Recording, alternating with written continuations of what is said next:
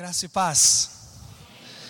É bom demais estar com vocês e poder ministrar ao seu coração. Eu tenho um respeito enorme pelo ministério desta comunidade, pelo pastor, pelos pastores, pela liderança, de forma que eu me sinto muito honrado, pastor Luiz, muito obrigado.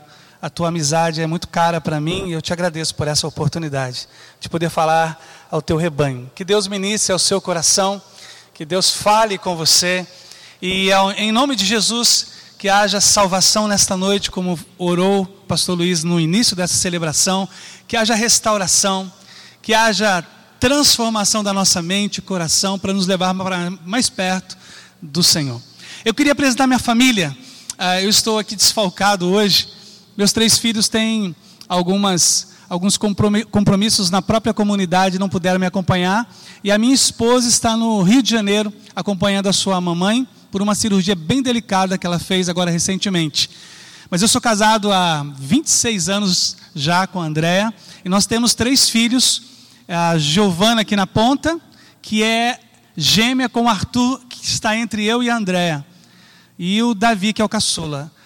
Arthur e Giovana têm 16, e o caçula tem 15 anos.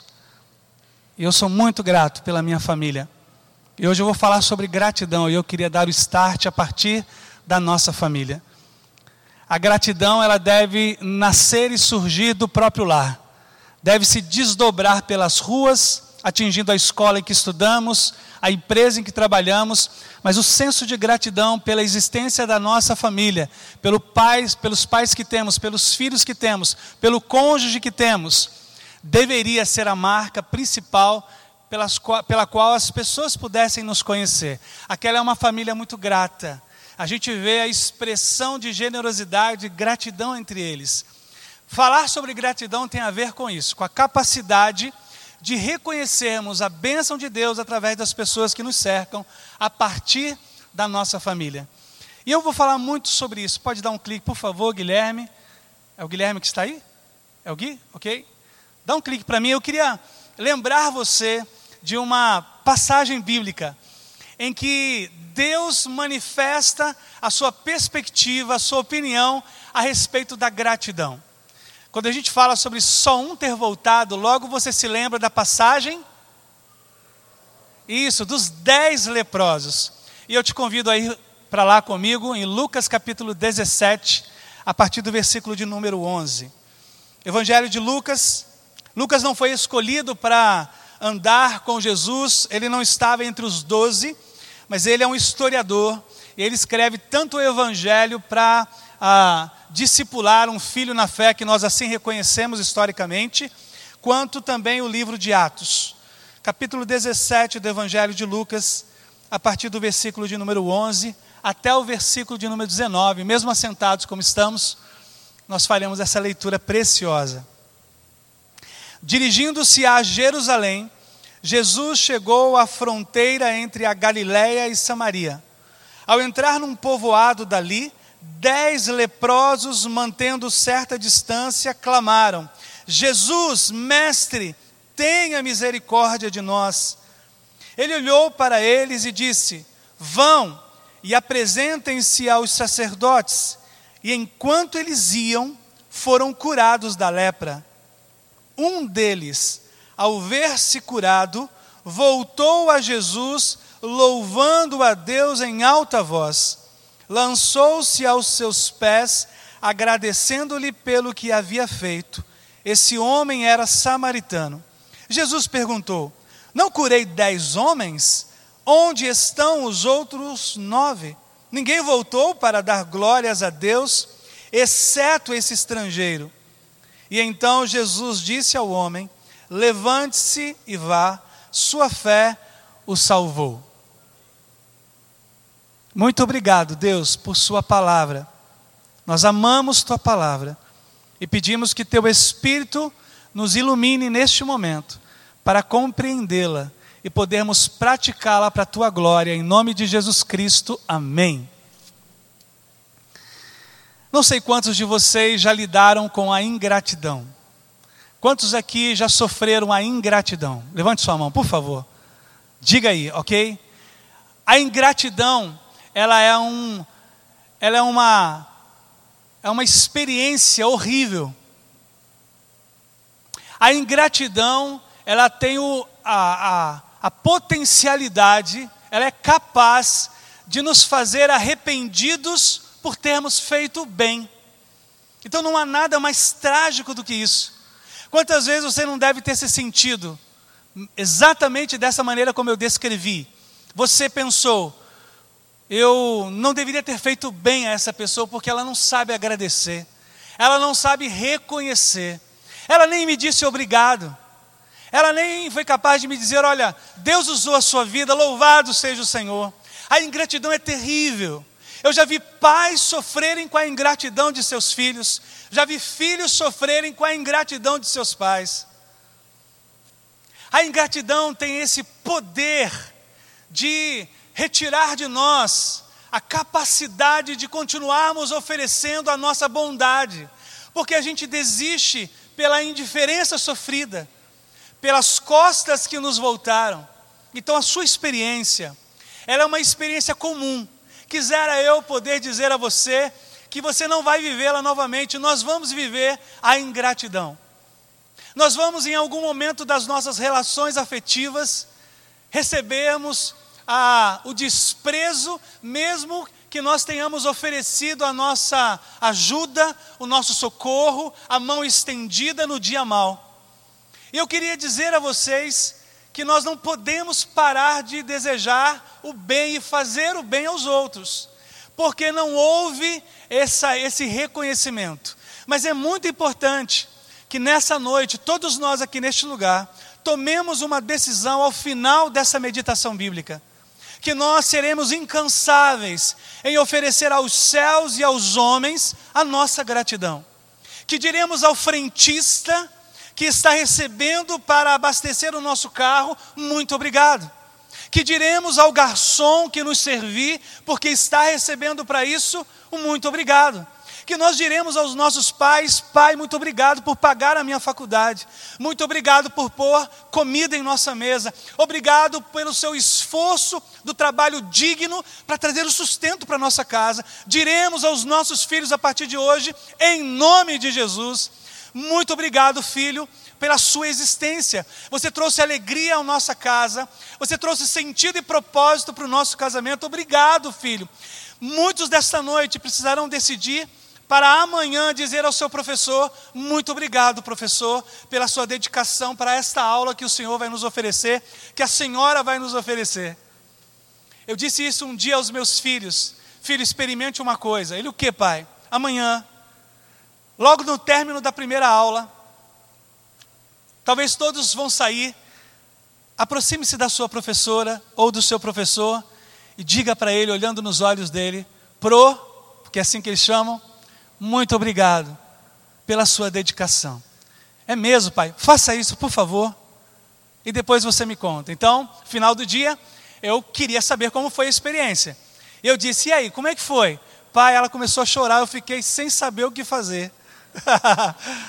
Porque a gratidão, ela arranca a alegria mais intensa da alma da gente. Eu disse, filho, foi o choro da gratidão. Talvez ela nunca tenha recebido um muito obrigado. Irmãos, nesta noite em que a gente olha para Sieb e, e glorifica a Deus pelos seus 16 anos, porque nós fomos sustentados nas poderosas mãos de Deus aos 16 anos. Muitas coisas ocorreram, eu tenho certeza que por pastorear uma comunidade também, muitas lutas vocês enfrentaram, muitos desafios, mares teve que, uh, mares precisaram ser abertos para vocês atravessarem. Em algum momento vocês rogaram aos céus que o maná pudesse vir de lá, das mãos do Altíssimo, para saciá-los. Talvez alguma conta alta que vocês não tinham noção como seria paga. Então hoje é de fato uma noite para a gente agradecer, para a gente dizer a Deus, Senhor, obrigado pela minha igreja, Senhor, obrigado pelos meus pastores, obrigado pelos líderes dessa comunidade, obrigado porque eu tenho confiança de que Tua palavra é ministrada neste lugar com autoridade, com seriedade. Obrigado, Deus, obrigado. Nós precisamos oferecer a nossa gratidão. É uma decisão que você precisa tomar. A gente sempre acha que Deus que Deus pode nos dar o senso de gratidão, sim, mas Deus não fará isso sem que você decida. Um coração grato precisa ser uma decisão diária. Hoje pela manhã, por causa do Dia Internacional da Mulher, eu ofereci à minha esposa a minha gratidão pela mulher que ela é, a mãe que ela é. Nós não podemos deixar oportunidades passarem sem que a gente faça brilhar a preciosa graça da gratidão. E tem uma frase de Anne Frank que eu sempre leio e ela é muito forte. Eu queria que você lesse comigo. Juntos, os mortos recebem mais flores do que os vivos.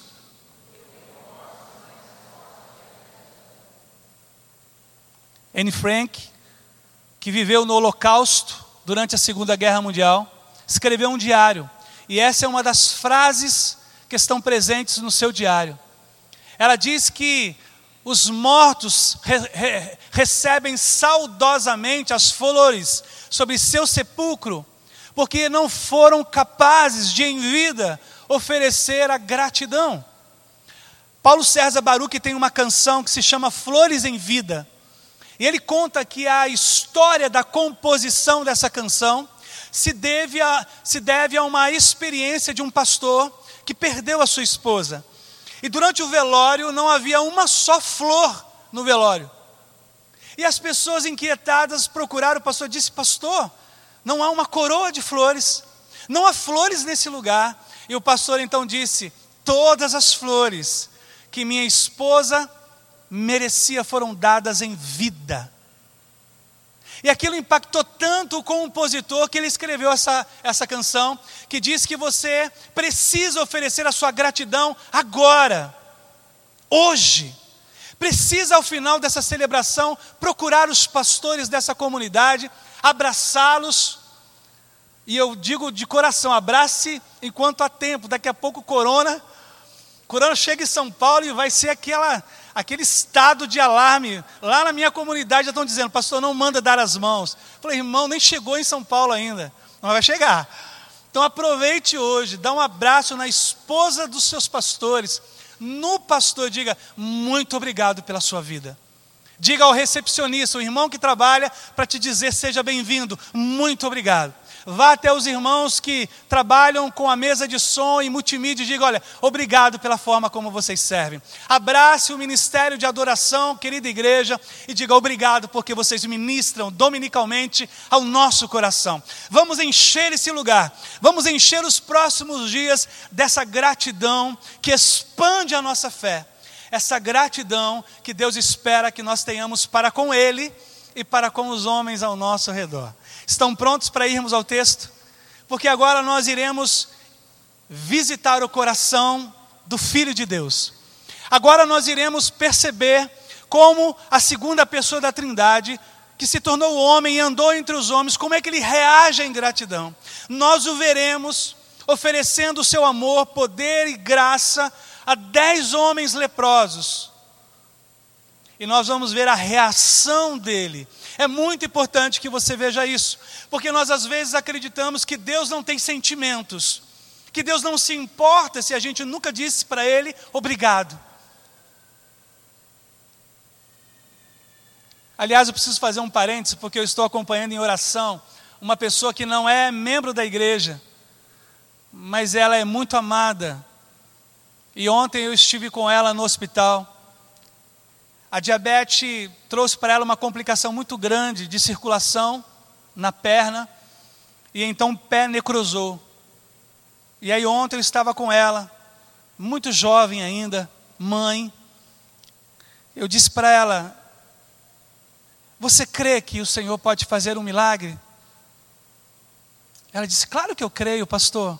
Mas, pastor, eu quero que o senhor ore mesmo por um milagre, mas eu quero te dizer o Senhor é bom. E aí eu não me aguentei, eu comecei a chorar. A minha oração foi embargada. Porque aquela mulher, ela acredita que já recebeu muito do Senhor. Ele já fez muito por mim, pastor. De tal forma que se eu, se for necessário amputar a perna, ainda meu coração é agradecido a Ele. Isso é lindo de ver. Eu não sei se eu reagiria assim, mas eu orei, ó Deus, dê-me um coração tão grato quanto dela. Que não te ame na barganha de te oferecer a gratidão enquanto o Senhor me der coisas. Que eu já te agradeça pelo que o Senhor já fez, por quem o Senhor é, e não pela expectativa de algo que o Senhor precisa realizar.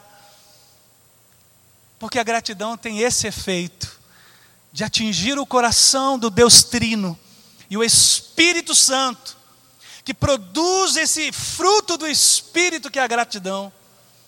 O Filho de Deus, que se moveu entre a terra e agora ressurreto está nessa noite entre nós, e o próprio Pai, eles merecem toda a glória, toda a honra e todo o louvor.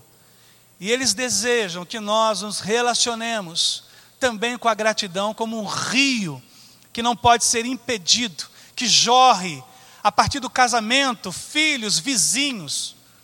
Aliás, eu fiz um bolo de chocolate, nós levamos para os nossos vizinhos para agradecer. Eu moro num apartamento, então a boa vizinhança é extraordinária para isso, não é verdade? E quem sabe, hein? Pastor, se eu me deu uma ideia, eu vou falar para minha esposa, a gente vai ou comprar um bolo da padaria, ou vamos fazer um bolo, e eu nunca levei um bolo para o meu vizinho.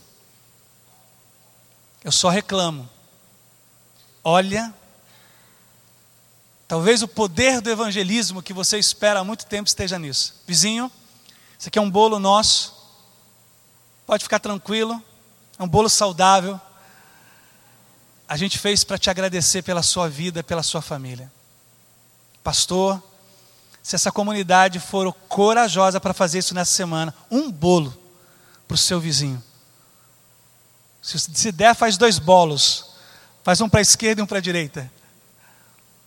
Você vai ver o impacto disso na vida das pessoas. A gente distribuiu em um ano quase 400 bolos na nossa comunidade.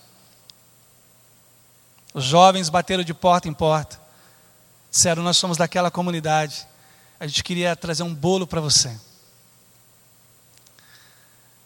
Então, Lucas 17 começa com essa narrativa de Jesus entrando em Jerusalém, passando por, pela Galiléia, e ele então encontra dez leprosos. E aqui vem a minha primeira, meu primeiro princípio para você.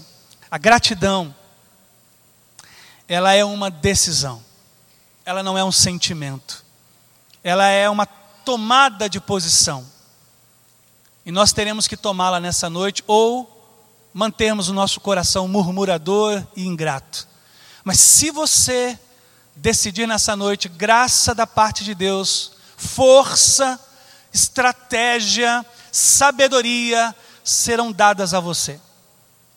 Se você disser, Senhor, eu já sou grato, mas quero decidir ser muito mais a partir de hoje. Senhor, às vezes eu me acho ingrato, mas tomo a decisão diante de Ti de nessa noite ser mais grato a partir da minha casa. Aquele homem, dentre os dez que foram curados, e nós reconhecemos o que significa lepra. A lepra ela é hoje uma doença controlada. Eu pastoreei na cidade de Suzano e existe um leprosário perto de Suzano. O, o lugar se chama Jundiapeba. E eu então frequentei o leprosário. Eu vi as pessoas que são retiradas do convívio de suas famílias, jovens, adolescentes, anciãos, sem nariz, sem orelha, sem a, os dedos do pé, os dedos das mãos, eu os vi. Eu tinha uma pessoa que era parente de, um, de uma família que a gente pastoreava, que tinha um parente lá, que tinha um familiar lá eu vi a forma como a doença não apenas extrai a beleza do físico, mas destrói qualquer tipo de estima da alma. Aquelas pessoas não conseguiam se sentir esperançosas, porque a doença já tinha se iniciado nelas. Era só aguardar o dia da morte. Quando morrerei? Então eram dez homens numa cultura extremamente preconceituosa com essa doença. Essas pessoas eram afastadas completamente da sociedade. Diz o texto bíblico no Antigo Testamento que algumas delas possuíam sinos no seu pescoço, de forma que quando andassem, esse sino as identificasse para pessoas próximas. E ao ouvirem o sino, diriam: Olha, existem leprosos perto da gente, existem leprosos na vizinhança.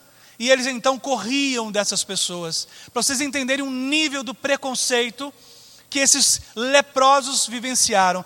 Eles souberam que era Jesus de Nazaré que estava passando e começaram a gritar. Bartimeu também gritou na entrada de Jericó para que o Senhor o curasse de sua cegueira. Então os gritos eram muito comuns para Jesus e os dez começam a gritar numa certa distância: Jesus, mestre, tenha misericórdia de nós. E eu nunca vi Jesus desprezar um convite. Eu nunca vi, lendo os evangelhos diversas vezes, que ele tivesse fechado os seus ouvidos para um pedido de socorro. Então Jesus para, ele grita: vão se apresentar aos sacerdotes. Que coragem aqueles dez tinham que ter, porque enfrentar o sacerdócio naquela época, quando a lei já os punia para se manterem afastados, era um ato de tremenda fé. Eles precisariam crer que, sobre a ordem de Jesus, a cura já havia sido estabelecida sobre a vida deles. Talvez essa noite seja uma noite de cura também para você. Você sofreu ingratidão do esposo, da esposa, sofreu ingratidão dos pais, de um amigo, e se instalou no seu coração uma ferida que não cura. E daí você se tornou amargo, mal-humorado. E por isso não ajuda mais ninguém. É avarento, se fechou. E aí Deus nessa noite diz: Filho, eu liberto você nessa noite.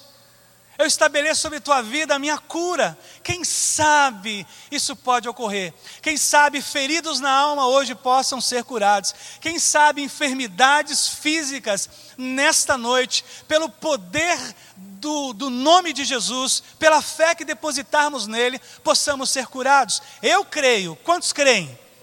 Eu creio nisso. Está pregando para você um menino que foi curado de paralisia infantil nas cordas vocais e nas pernas. Fui curado aos três anos de idade de paralisia.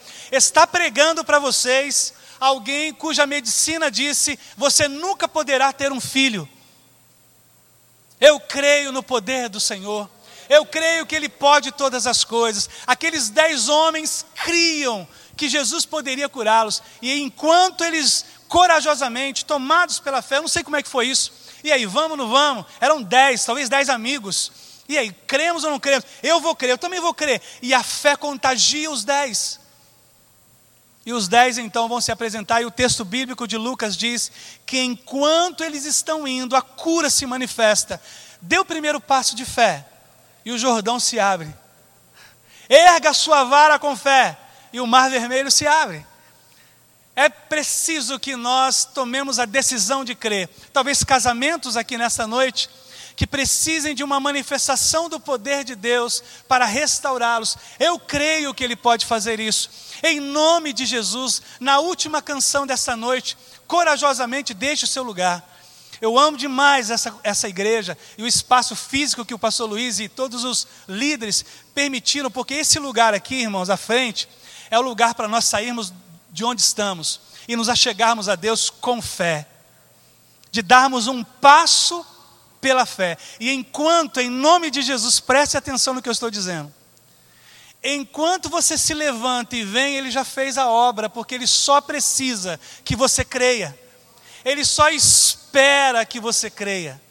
Por isso, dos dez, apenas um voltou. Porque um tomou uma decisão. Eu fico imaginando a cena dele com os nove. E aí, gente, agora vamos lá em Jesus? Porque eles devem ter percebido que nem precisariam mais se apresentar ao sacerdote. Porque o texto bíblico não diz que eles se apresentaram ao sacerdote. Muito provavelmente eles viram a, a, as cicatrizes, e agora vai aqui uma, uma leitura do texto mais profunda Porque se eles perderam dedos, dedos foram reconstituídos, irmãos. Se eles já não tinham mais nariz, o nariz foi reconstituído para que eles entendessem que houve a cura da lepra. Olha só o tamanho do milagre que Jesus fez em dez homens. Eles devem ter se olhado e dito: Olha o que, olha o que aconteceu. E aí eles dizem: Olha minhas mãos. Aí eles: Olha os pés. Eles viram a obra do Senhor. E eles dizem: A gente não precisa nem de sacerdote, porque o sumo sacerdote nos curou. Aí eu fico imaginando esse que voltou dizendo: e aí, vamos lá agora? Vamos correndo para Jesus? Porque antes não, antes não dava. A gente é leproso, mas agora nós estamos saudáveis. Vamos até Jesus e diz: Olha, eu tenho que correr para minha casa. Olha, eu, eu, vou aproveitar agora e vou comprar aquele terreno. E eles se, devem ter se encarregado de vários outros compromissos. E aí, aquele único vê os nove amigos que estavam destinados à morte irem embora e dar as costas para quem a abençoou. É muito comum nós buscarmos o abençoador até que ele nos abençoe e depois voltarmos as costas para ele. Eu fiz isso. Certa vez, quando eu comprei o meu primeiro carro, foi o primeiro carro que eu tive, era uma TL. Quem sabe que carro é esse? TL. Ok, eu tive uma TL, ano 71, ano do nascimento da minha esposa. A gente chamava de trovão azul, porque tinha um motor de fusca atrás, motor possante. E quando eu comprei aquele carro, falei, pai, eu tinha 18 anos, tinha acabado de tirar minha carta. Pai, eu comprei o meu carro. É mesmo, filho? Vamos orar? Claro, pai, vamos lá orar. Aí o meu pai orou, abençoando aquela compra, dizendo, Senhor, obrigado. E aí ele falou, filho, não deixe de agradecer ao Senhor. Eu era professor da escola dominical eu dirigia os adolescentes. No domingo da frente, meu pai falou: E aí, vamos? Não, pai, hoje eu vou ficar porque eu tenho que lavar o carro. Ele disse: Mas como? Você lava no sábado que vem? Não, pai, hoje é o domingo de manhã, à noite eu vou na igreja. E eu só vi o olhar do meu pai, triste, porque eu não entendi. A bênção se tornou mais importante que o abençoador. Igualzinho os, os nove, eu voltei as costas para o Senhor que havia me dado a condição de comprar um carro. Quem sabe você se identifique comigo em algo. Quem sabe você queria muito um emprego e Deus lhe deu o um emprego. E aí você escolheu cada vez mais fazer horas, horas extras e se esqueceu de servir ao Senhor.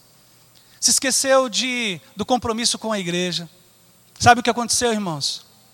A Bíblia fala que o Senhor, ele tem ciúmes, mas não é ciúme doentio. Não é ciúmes do pecado. O Senhor tem ciúmes da gente, a palavra de Deus diz isso. O Espírito, ele tem ciúmes de nós. Um dia, eu peguei a Andréia, isso se deu vários domingos. O domingo de manhã era o dia de lavar o carro. Uma, talvez um, um mês ou dois meses depois, houve a apresentação da cantata de Natal.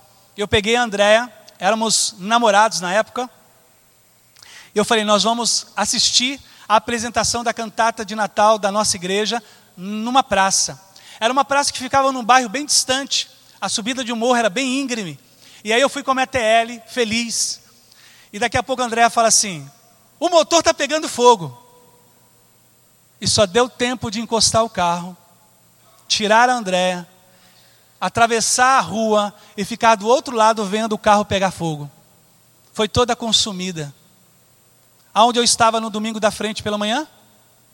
Na igreja. E eu entendi. Eu entendi. O abençoador é muito mais importante que as bênçãos. Porque ele é a fonte. Eu comprei outros carros, mas eu aprendi a dar ao Senhor a glória que lhe é devida. A gratidão é uma decisão. Aquele homem diz: então podem ir eu vou voltar para agradecer para Ele, porque a gratidão é uma decisão. Ele tinha tudo para ir com os nove, mas ele andou na contramão da sociedade. Ele disse: Tudo bem, mas vem com a gente. Não posso, eu vou voltar, eu vou falar obrigado para Ele, eu vou dizer para Ele que a gente está curado pelo Seu poder. A gratidão é uma decisão, você tem que tomá-la nessa noite. Segundo, além de ser uma decisão, a gratidão nos constrange ela é constrangedora. A gente não consegue seguir em frente depois de nos lembrarmos de onde o Senhor Jesus nos tirou.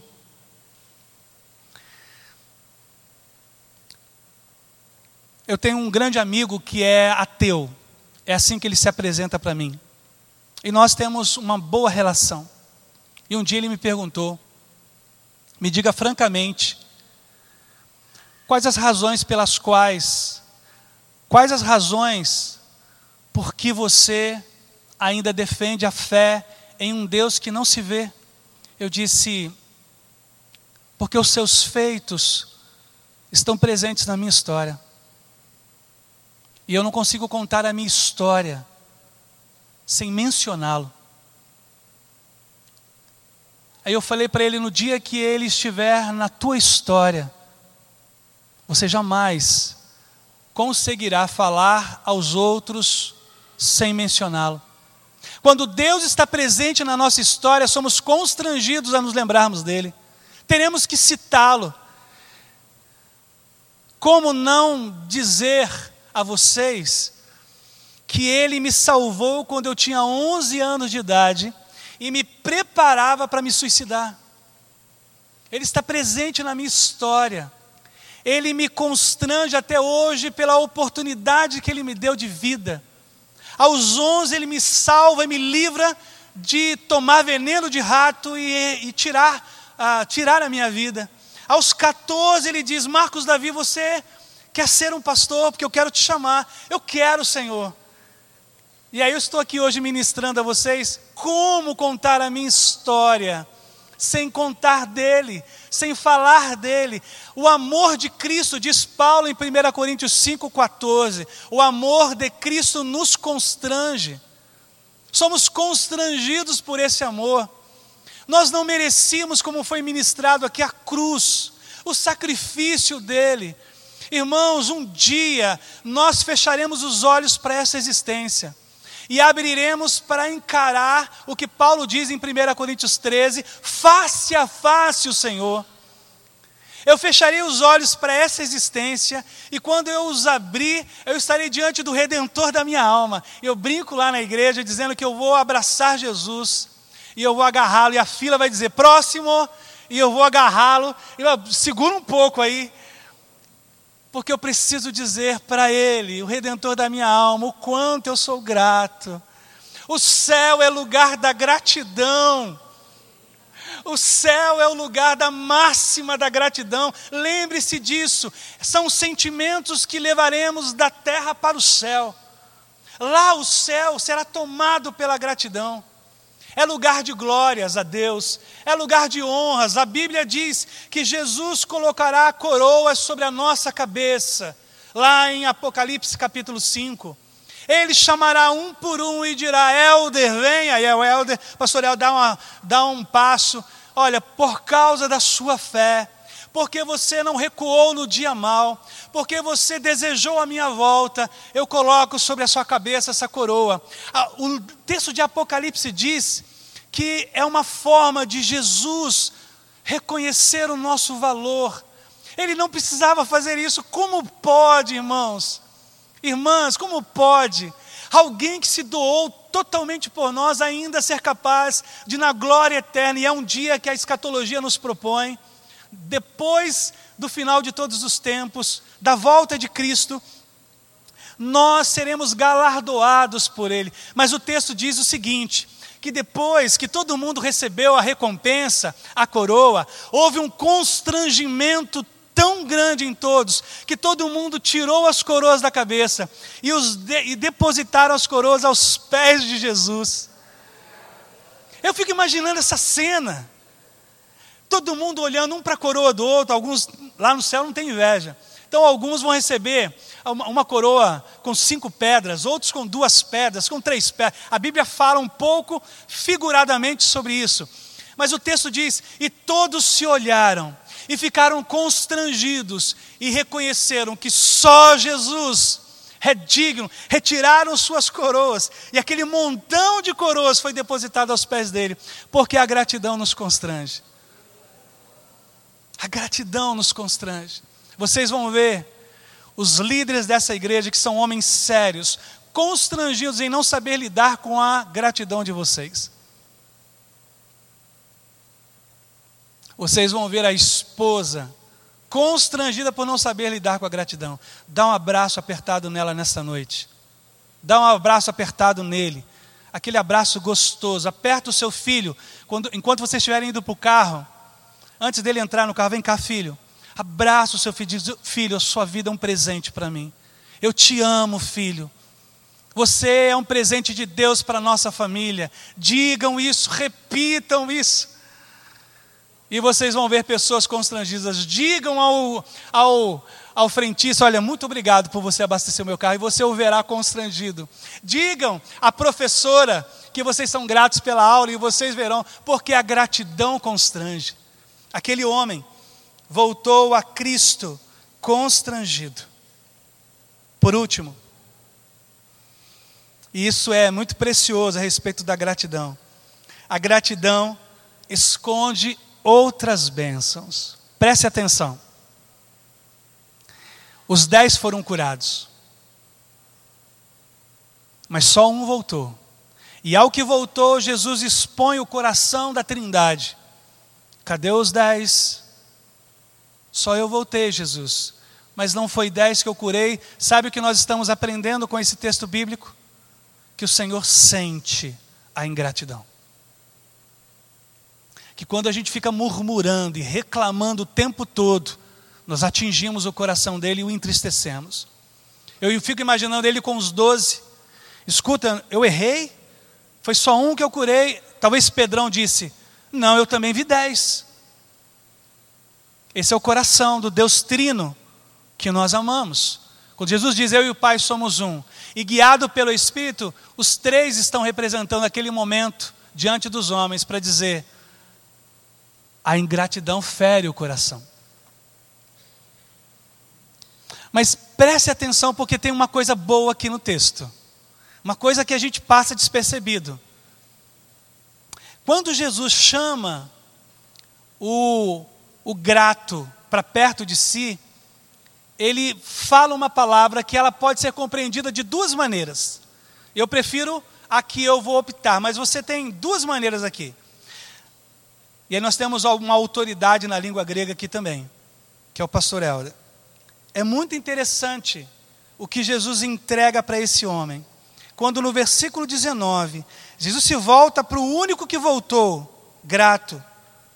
Ele se volta para esse homem e diz: Vá, a sua fé te salvou. Há duas possibilidades. Que Jesus estivesse se referindo à salvação da lepra ou seja, a palavra pode ser interpretada como: olha, a sua fé curou você da lepra, ou, preste atenção, ou Jesus agora estivesse ministrando a ele, mais do que a cura física, a salvação da sua alma. Aos nove, não, mas a este, sim. Vocês estão entendendo que a gratidão ela esconde bênçãos. O grato recebe coisas que o ingrato não recebe. O grato redescobre situações que os ingratos não redescobrem. Então imagine que hoje, vindo à frente ou se levantando, não sei como você vai expressar, eu prefiro sempre sair do meu lugar e ir à frente. Eu sempre prefiro. Eu lembro do texto bíblico do profeta: Chegai-vos a mim e eu me achego a vocês. Me parece que Deus quer a gente pertinho dele. Mas saiba que quando você se levantar, Deus está entregando a você uma bênção que você ainda não tinha recebido dele por causa da sua gratidão. Talvez haja algo que Deus vai derramar sobre a vida do seu filho, que agora você vai ser grato a Deus por ele. Talvez Deus vai derramar uma benção que você ainda não experimentou sobre o seu casamento, porque você foi grato pelo seu casamento. Talvez Deus agora derrame uma benção sobre a, a empresa, a profissão que Ele derramou sobre sua vida, que você ainda não experimentou. Eu não sei. Eu sei que o texto bíblico, ele é muito especial. Porque os nove que não voltaram não ouviram o que aquele grato recebeu. Escuta, olha para mim. Ele olhou atentamente para os olhos de Jesus. Sua fé salvou a sua vida. Eu me recordo do que Jesus disse ao paralítico levado pelos quatro amigos: vendo-lhes a fé. É assim que Jesus vê. Jesus olha a gratidão com a ótica da fé. Então, coisas lindas, novas, manifestações da graça divina poderão ocorrer nessa noite, porque tudo é possível ao que crê, ao que crê. Então, o grato foi embora. Agora, não mais apenas com a cura da lepra, com o céu dentro dele, com a esperança da eternidade, com a justificação dada agora por Cristo sobre sua vida. E se há um que pode salvar, esse é Cristo. Se há um que poderia outorgar àquele homem a sua salvação, esse é Jesus de Nazaré. Então, muito provavelmente, ele recebeu uma bênção que os nove ingratos não receberam. Gente, isso é muito poderoso. Quando eu terminei essa meditação, eu terminei de joelhos, dizendo quanto eu era grato a Ele, e que Ele não me devia nada, mas que eu dependia dEle. E a gente pode oferecer isso ao Senhor juntos hoje.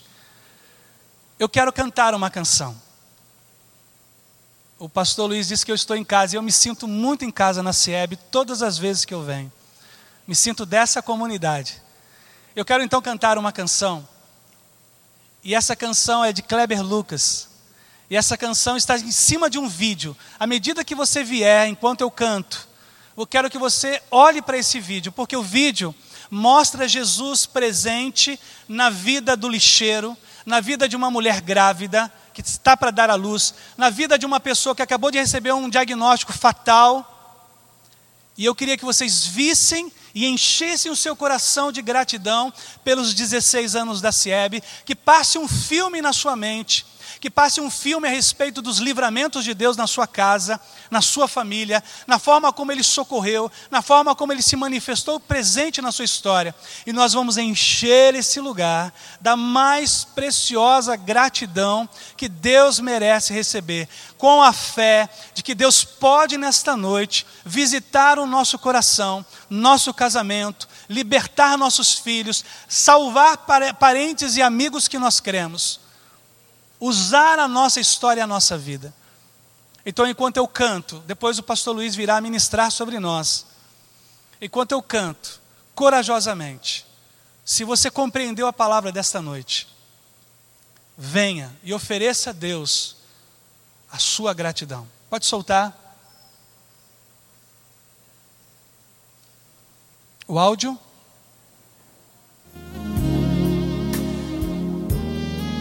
Pode aumentar um pouquinho, por favor? Mais um pouquinho? Meu Jesus maravilhoso és, minha inspiração a prosseguir. Não vai bem, eu continuo olhando para ti, pois sei que tu tens o melhor. Creia Há um desejo no teu coração, oh, dá-me forças para continuar, guardando a promessa em oração. Quem canta? Está meu coração, aleluia. Eu continuo olhando para ti, e assim eu sei que posso prosseguir mesmo quando eu chorar, as minhas lágrimas serão. E consolar meu coração, pois o que chora aos pés da cruz, clamando em nome de Jesus, alcançará de ti, Senhor. Aleluia. Aquele que é digno de toda exaltação e gratidão. O amor dele não cessa, jamais. Ele ama a sua vida.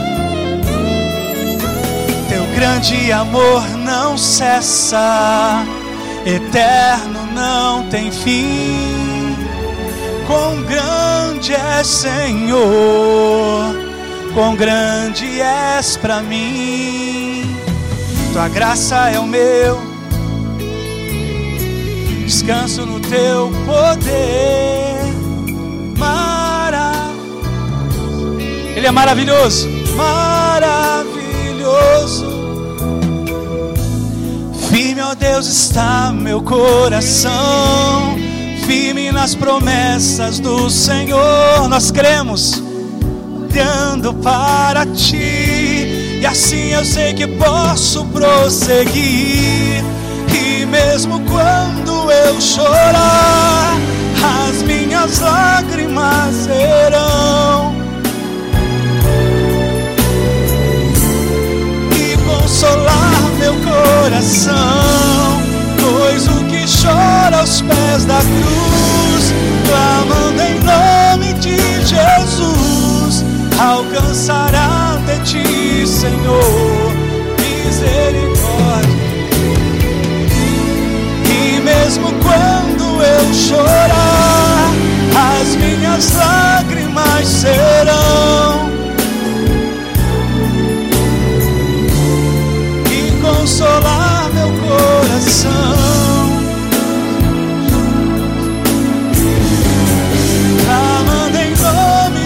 Jesus, alcançará de ti, Senhor, misericórdia, graça e luz. Misericórdia, graça e luz.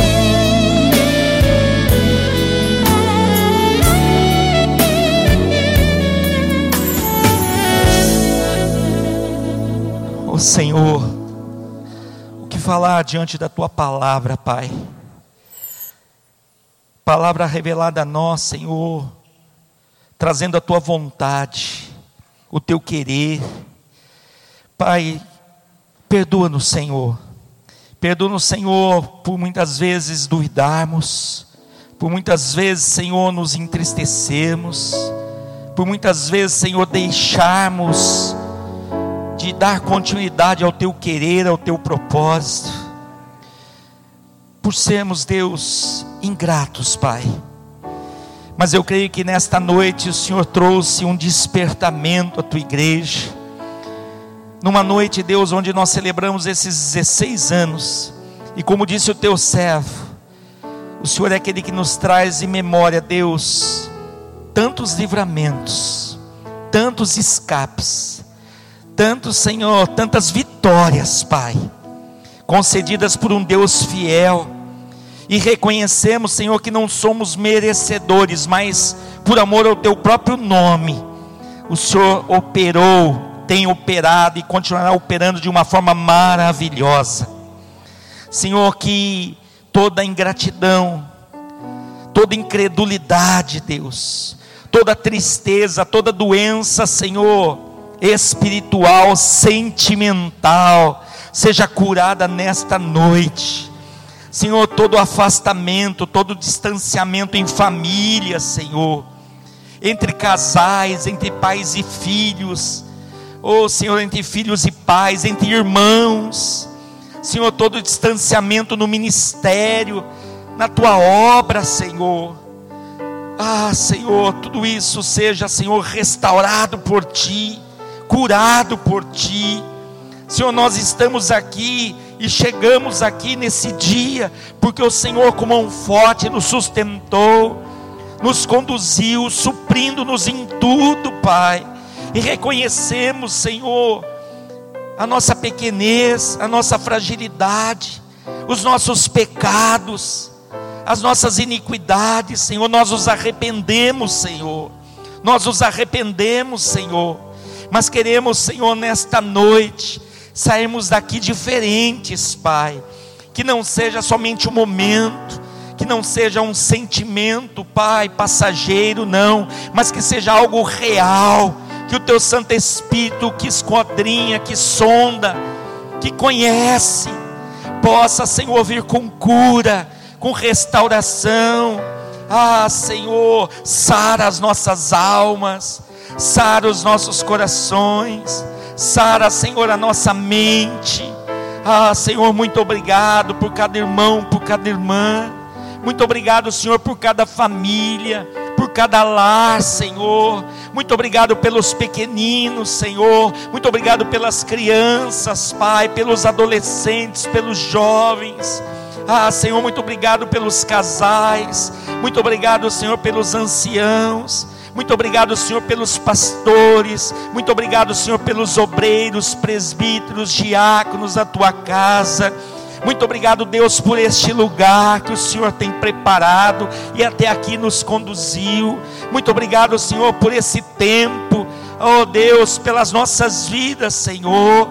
Ensina-nos, Senhor, desde a terridade, desde a criança, a contar os dias para alcançarmos todos juntos corações perfeitos diante de Ti. Reconhecemos que chegamos aqui e estamos aqui porque o Senhor nos sustentou, o Senhor nos livrou, e tudo isso não é por mérito próprio, não é, Senhor, por capacidade humana, não é, Senhor, pelo porte físico, não é, Senhor, pelas condições financeiras, não é, Senhor, pelo intelecto, é pelo teu amor, Senhor, manifestado em Jesus Cristo.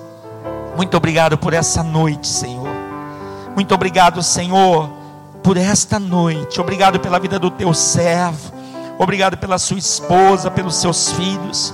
Obrigado, Senhor, pelo ministério que tu tens colocado em suas mãos, por aqueles que têm o auxiliado ali, Senhor, muito obrigado porque é o Senhor operando em nós, Senhor, em todos nós uma obra maravilhosa. Senhor, muito obrigado por aqueles, Senhor, que prestam serviço no momento que a palavra no altar tem sido ministrada. Estão em salas de aula, estão nas portas. Muito obrigado, Senhor.